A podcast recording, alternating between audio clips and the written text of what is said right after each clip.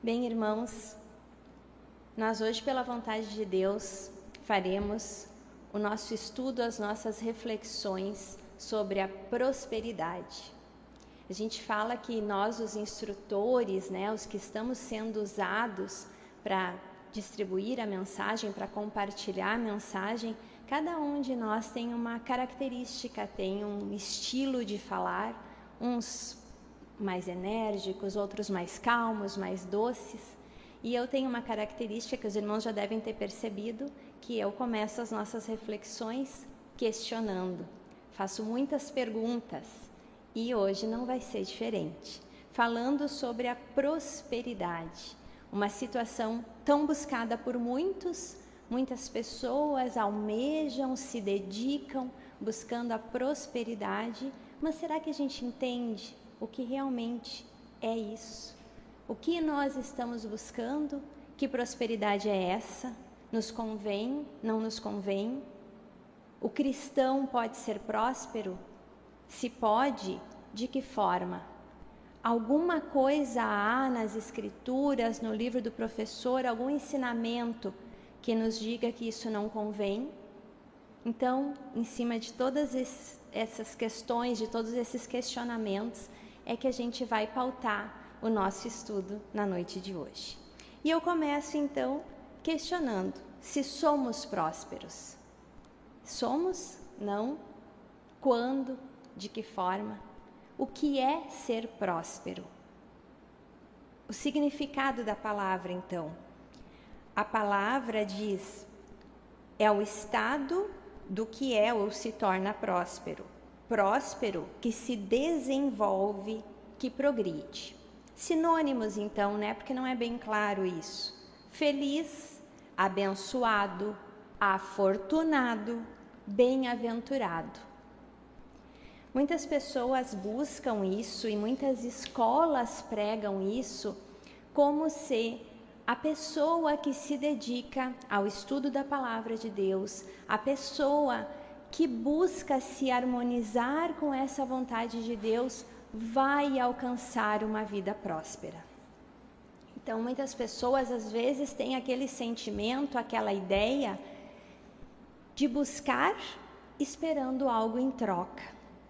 Eu me dedico não por uma consciência de que buscar a Deus, estar harmonizado com a vontade de Deus, estudar a palavra, conhecer, isso vai ser bom, isso vai ser é o que eu preciso, é o que eu necessito. Ou fazem isso almejando uma melhor condição. E aí nós viemos para um outro questionamento. Se prosperidade é o estado ou qualidade do que é próspero, bem-sucedido, feliz ou afortunado, Vamos para a palavra fartura. O que é fartura? É bom, né? Fartura é uma coisa boa. O que é, na verdade, fartura? Mais uma pergunta, né?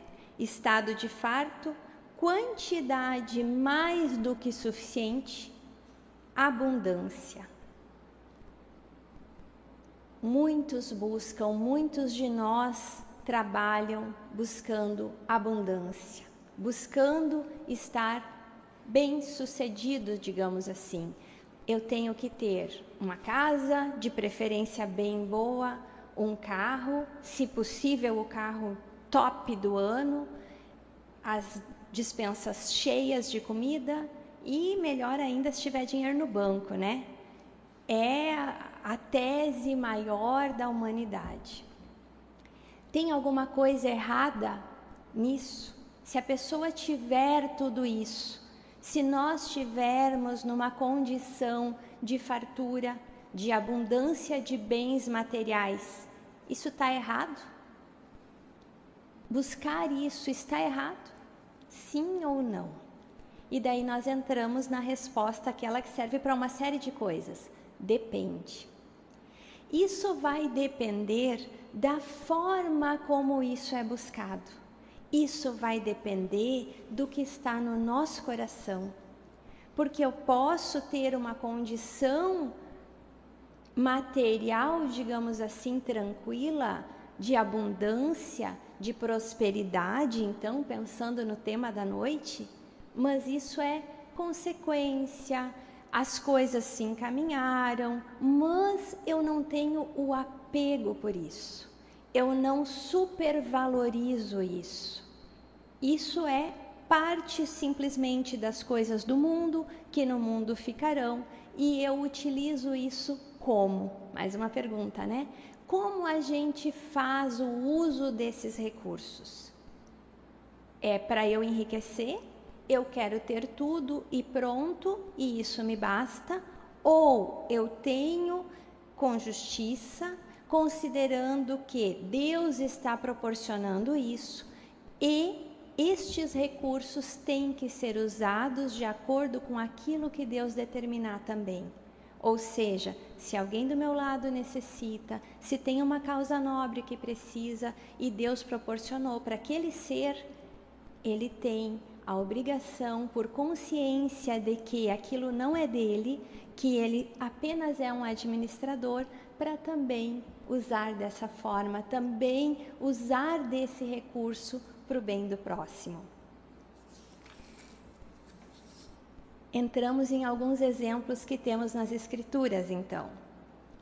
Em Provérbios 11, versículo 1: Balança enganosa é abominação para o Senhor, mas o peso justo é o seu prazer.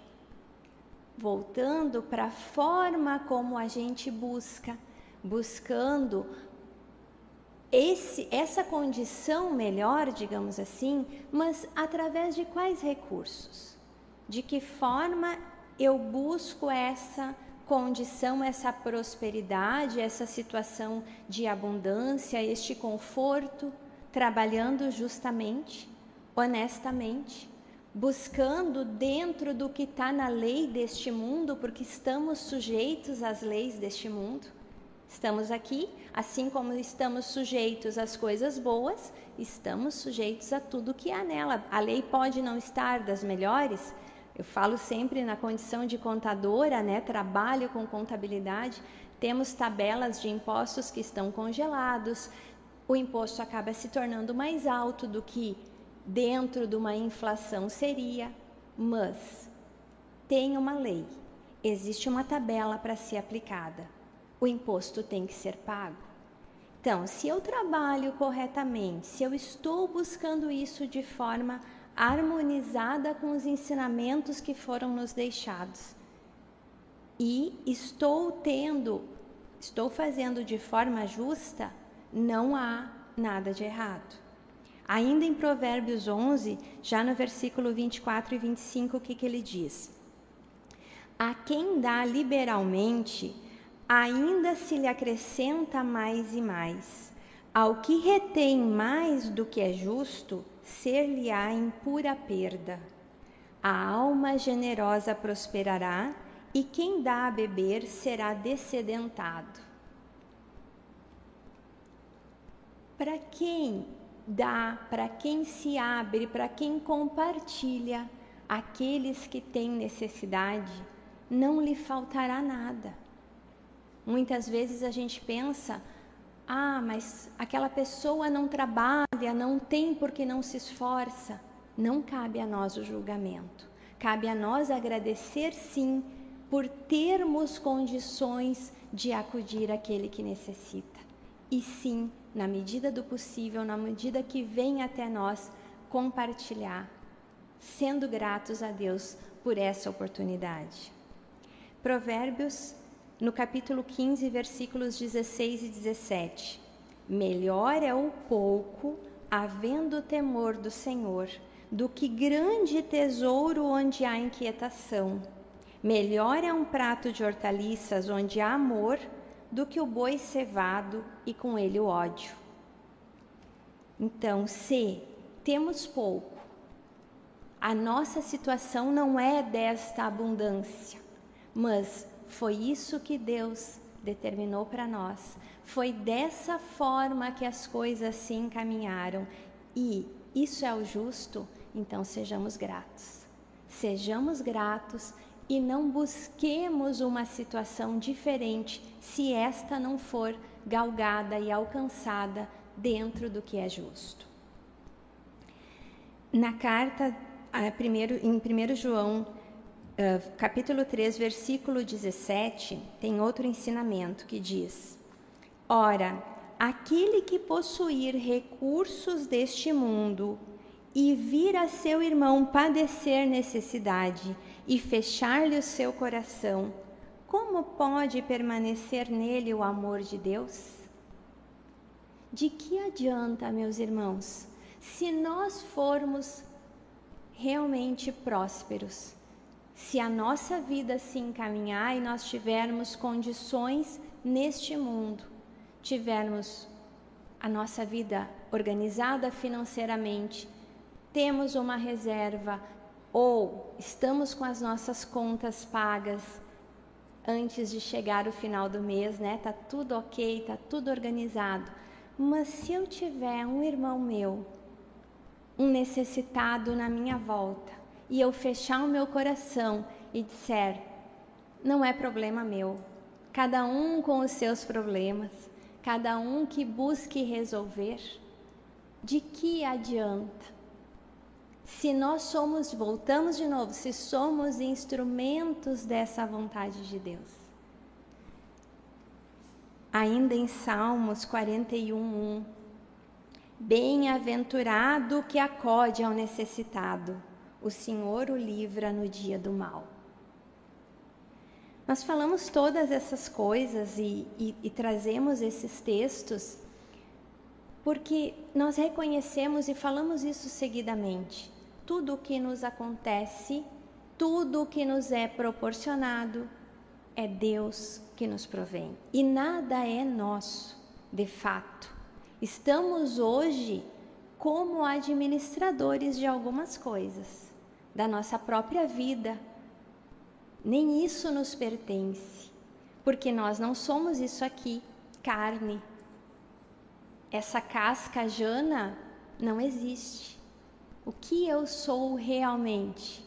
Uma expressão da vontade de Deus neste plano, cumprindo um papel, executando algumas tarefas, mas instrumento da vontade de Deus. Então, cabe a nós cada vez mais reconhecer e tentar nos harmonizar com isso que Deus espera de nós.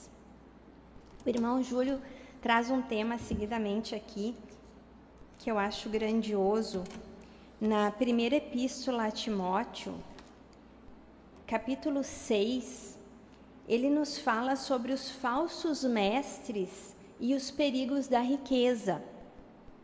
E ali no versículo 6, o, o, o versículo que o, Ju, irmão Júlio seguido comenta é: De fato, grande fonte de lucro é a piedade com contentamento porque nada temos trazido para o mundo, nem coisa alguma podemos levar dele.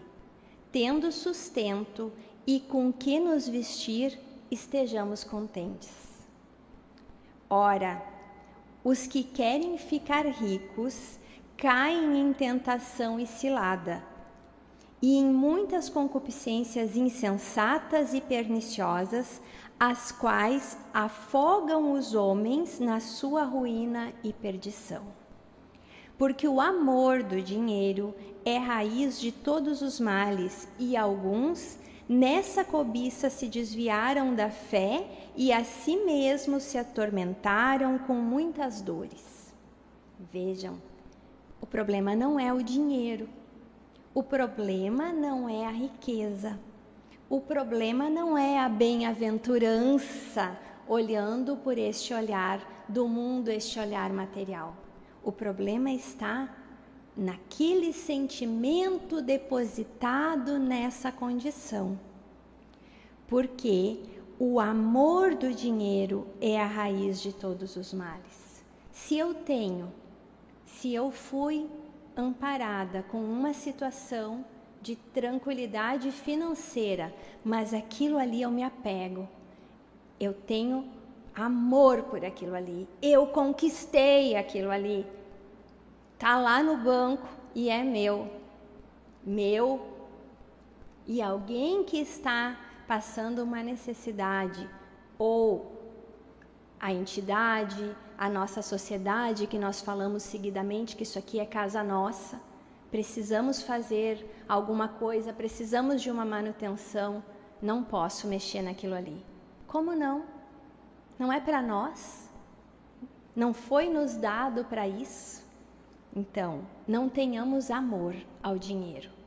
Sejamos gratos, claro, se temos, sejamos gratos por ter mas que isso não seja apego, que isso não nos traga ruína, que tenhamos com consciência. Logo adiante no versículo 11, ele diz: Tu, porém, ó homem de Deus, foge destas coisas. Antes, segue a justiça, a piedade, a fé, o amor, a constância, a mansidão.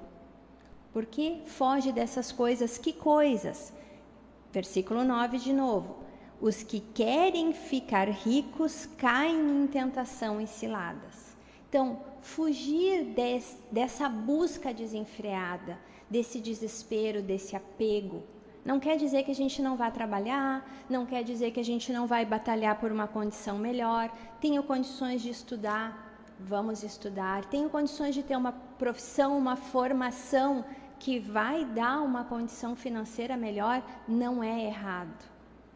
O errado é o querer ficar ricos, o querer ter, o se achar melhor do que alguém porque a minha condição está melhor. Se sentir acima ou melhor do que qualquer pessoa porque isso não existe. Somos todos iguais, independente da condição que estivermos combate o bom combate da fé.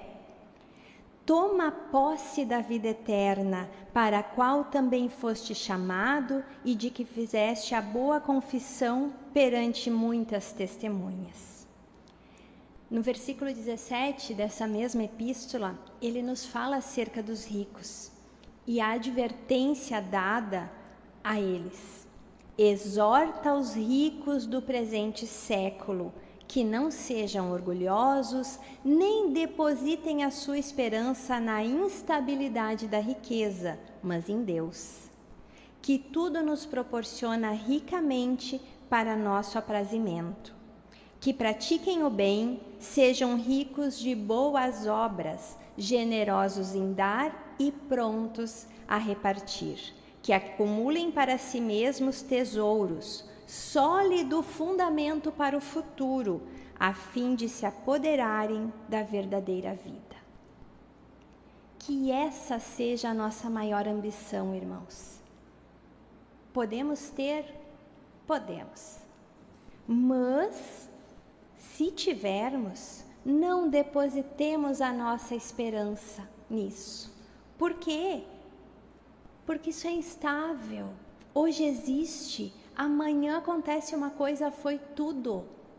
Acaba, desaparece e fica o que? O que é verdade. Fica aquilo que é essência. Então busquemos sim essa condição de praticar o bem, de ser ricos em boas obras, generosos em dar, prontos a repartir. Os tesouros verdadeiros, busquemos isso o sólido fundamento para o futuro, nos apoderarmos da verdadeira vida.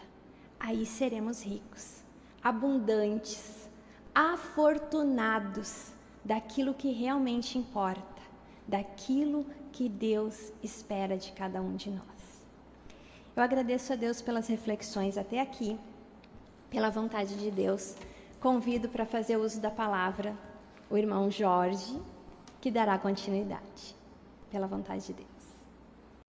Muito boa noite, amados irmãos em Cristo.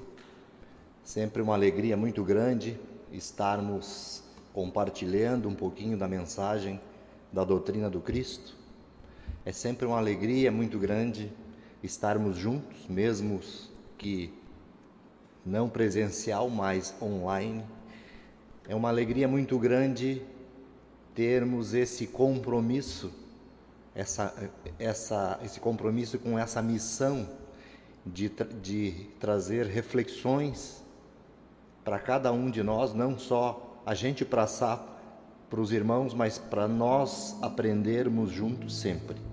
Então é um motivo sempre de satisfação, de alegria, de estar a trabalho desse reino, desse reino, desse Deus, desse Pai que nos chama hoje e nos dá essa missão tão importante.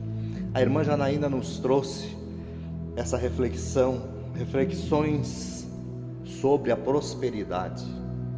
E o que me chama a atenção aqui no finzinho, quando ela falou, aonde estão os teus tesouros? E tem aqui em Mateus, ali no capítulo 6 de Mateus, no verso 19, os tesouros nos céus. Olha como é grandioso isso. Isso não estava nem passando pela minha mente. E com essa reflexão nos é dada a inspiração, porque não é do homem que caminha ordenar seus passos. Olha que interessante. Agora no finzinho ela falou sobre isso.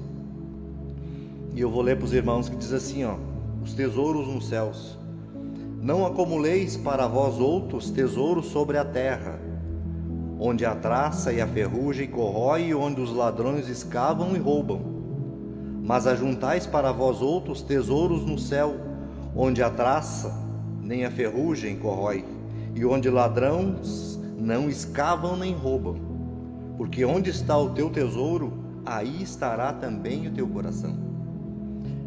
Porque aonde está o tesouro, porque onde está o teu tesouro, aí estará também o teu coração. Onde é que está o nosso coração hoje? Onde é que estamos depositando os nossos sentimentos hoje?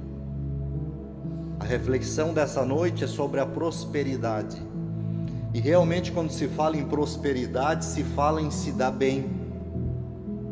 Essa é a, é a, é a palavra, é o, é o conteúdo, é a conversa que se ouve. Prosperar é se dar bem. É eu ter um salário excelente, é eu ter um carro do ano, é eu ter uma conta bem próspera no banco. Isso é a prosperidade. Mas quando nós começamos a buscar esse entendimento do alto, das coisas espirituais, vamos entendendo e discernindo que a prosperidade nada mais é do que um estado de espírito de cada um de nós. Porque quando buscamos a prosperidade verdadeira, é a paz interior, é a tranquilidade, é o discernimento de todas as coisas. Jesus Cristo fala em prosperidade, mas ele fala espiritualmente. Ele não diz para acumular tesouros aqui na terra. Porque o homem ele vai colocar todos os seus sentimentos, toda a sua dedicação para cuidar desse tesouro, porque vai vir o ladrão e vai roubar dele esse tesouro, esse bem que ele adquiriu. Agora quando tu entrega, quando nós entregamos tudo nas mãos desse Deus, quando se joga esses pensamentos todo para o universo e se tem aquela fé consciente e raciocinada de que nada é nosso, nada nos pertence, mas por um momento está aqui para nós cuidarmos, para nós usufruirmos enquanto a nossa vida terrena. Essa é a verdadeira prosperidade.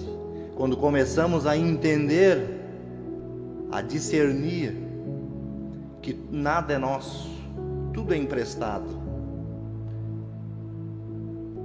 E a prosperidade, amados irmãos, é aquela paz interior, a prosperidade é aquela tranquilidade que se tem no nosso dia a dia, buscando sempre as coisas do alto, buscando sempre cumprir as leis espirituais, obedecer a Deus acima de todas as coisas.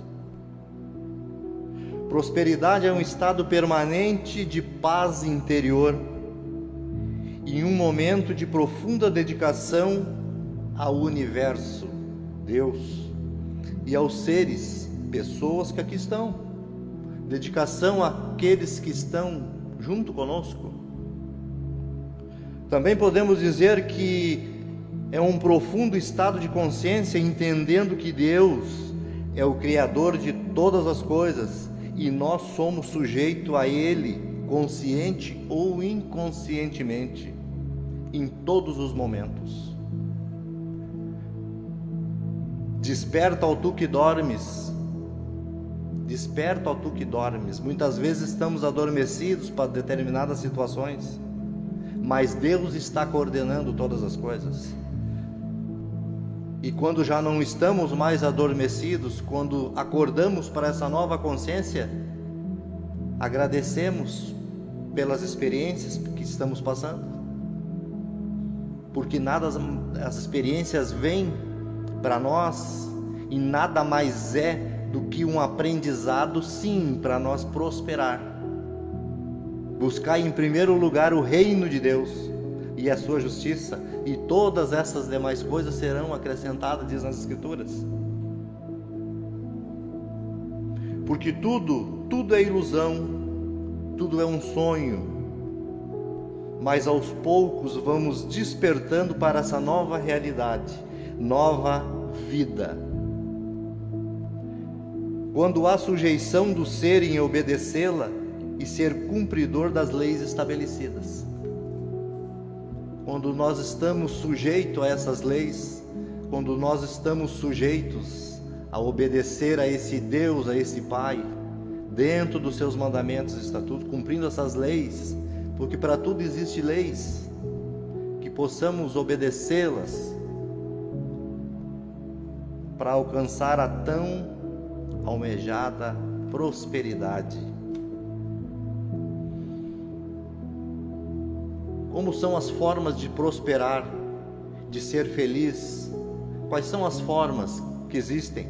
Algumas delas, auxiliando o outro, ajudando aquele que necessita, olhando todas as situações com os olhos espirituais, sabendo que Deus opera todas as coisas e Deus se expressa em tudo e em todos. Tudo existe uma expressão de Deus, e nesse projeto de Deus, tudo é perfeito, nada foge a leis, porque o projeto de Deus é feito sobre leis, leis que obedecem. A natureza obedece a leis, o universo obedece a leis. Muitas vezes, quando, estamos sofrendo, passando por situações não confortáveis, é quando nós nos jogamos contra as leis, não obedecendo-as. E muitas vezes passamos por situações difíceis. Mas quando há o entendimento, irmãos, quando há essa dedicação de obediência, quando há essa dedicação a Deus, ao universo, ao meu irmão, enxergando com os olhos espirituais, a vida começa a mudar.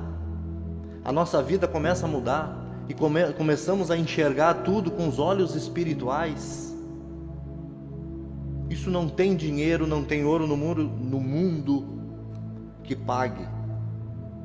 Não existe. Só temos que agradecer sempre, agradecer por todas as coisas, porque Deus é o que coordena, ordena todas as coisas. Eu trago aos amados irmãos aqui lá em Mateus 4, Mateus 5, quando Jesus Cristo sobe ao monte, o sermão do monte, as bem-aventuranças, nós podemos traduzir as bem-aventuranças também como as prosperidades, bem-aventurados, bem prósperos. E ele diz assim, ó: Vendo Jesus as multidões, subiu ao monte e como se assentasse, aproximaram-se os seus discípulos.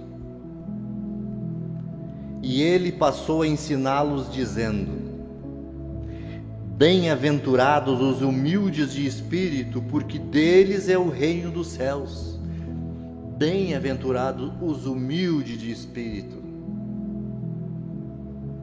Aquele que tem consciência de usar o bem que Deus está lhe dando talvez uma vida farta, humanamente falando, mas ele usar isso com não colocar todo o sentimento nisso, mas ele usar essa essa isso que ele tem em, em ajudar o outro. Bem-aventurados os que choram, porque esses serão consolados. Bem-aventurados os que choram, porque serão consolados. Bem-aventurados os que têm fome e sede de justiça, porque serão fartos. Bem-aventurados os misericordiosos, porque alcançarão misericórdia. Bem-aventurados os limpos de coração, porque verão a Deus. Bem-aventurados os pacificadores, porque serão chamados filhos de Deus. Bem-aventurados os perseguidos por causa da justiça, porque deles é o reino dos céus. Bem-aventurados sois quando por minha causa vos injuriarem e vos perseguirem e mentindo dissessem todo o mal contra vós. Regozijai-vos, alegrai-vos, ficar feliz, regozijai-vos e exultai, porque é grande o vosso galardão nos céus pois assim perseguiram aos profetas que viveram antes de vós. Então, bem, bem prósperos serão aqueles que choram, aqueles que se humilham, porque esses verão o reino dos céus. E esse reino dos céus não está, não está longe de nós. O reino dos céus, irmão, está dentro de cada um de nós. É só mergulharmos para dentro de nós mesmos, refletirmos, porque dentro de cada um de nós tem essa fagulha divina viva dentro de nós. E muitos às vezes adormecida, mas que Deus tenha misericórdia de despertá-la, para que esse ser, esse meu irmão, desperte para essa nova vida, renasça para essa mente do Cristo nele.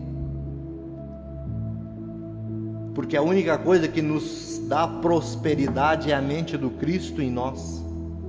É essa mente de tranquilidade, essa mente de paz, essa mente de equilíbrio.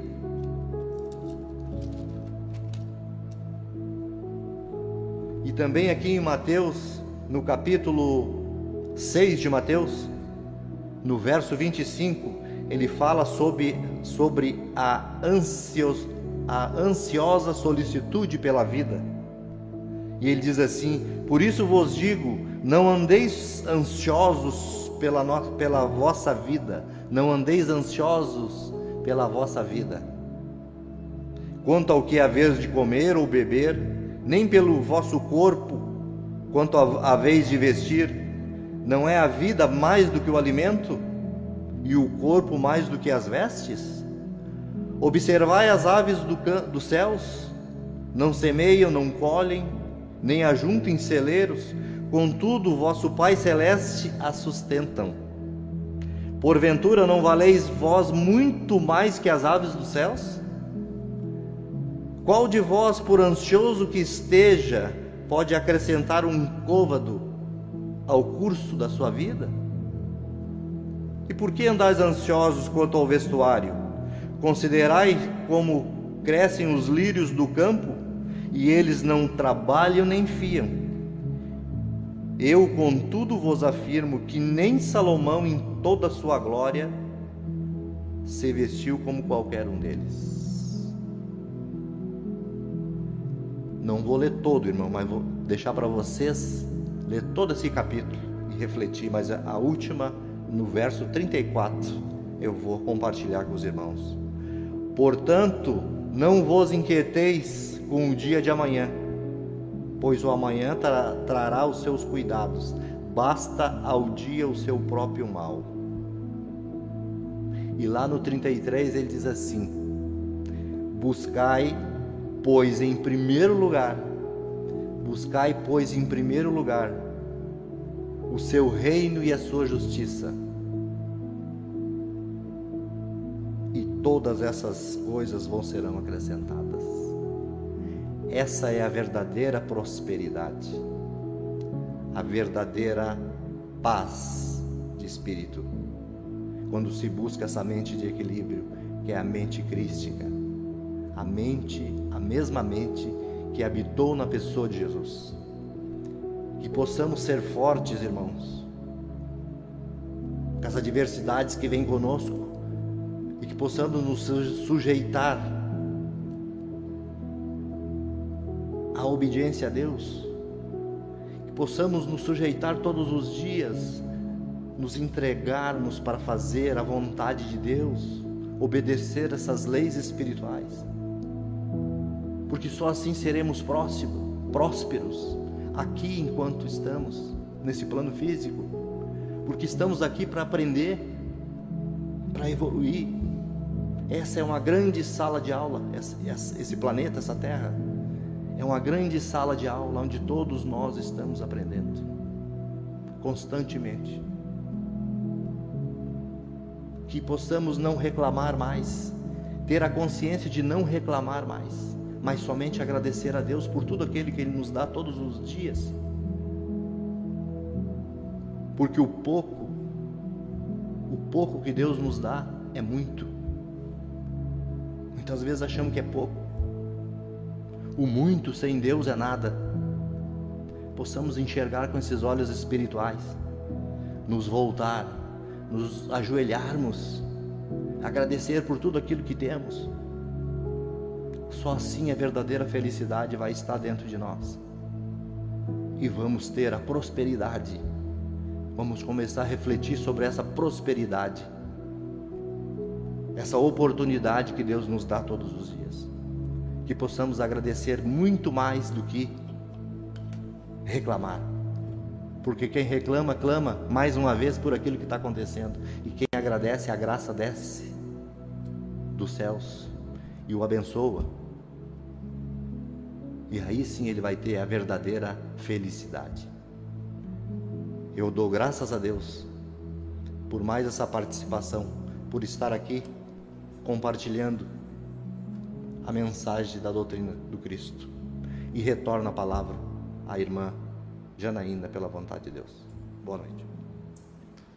Irmãos, graças a Deus pelas palavras inspiradas, por este sentimento por tudo que o irmão compartilhou conosco, essas reflexões sobre a prosperidade. Um outro olhar, né? Mas o que é realmente sermos prósperos? Termos dessa paz, termos dessa tranquilidade, desta justiça. Isso é a verdadeira prosperidade. Jesus Cristo foi próspero? E como, né? Foi rico? Teve muitos bens? Não, porque esse não era o objetivo.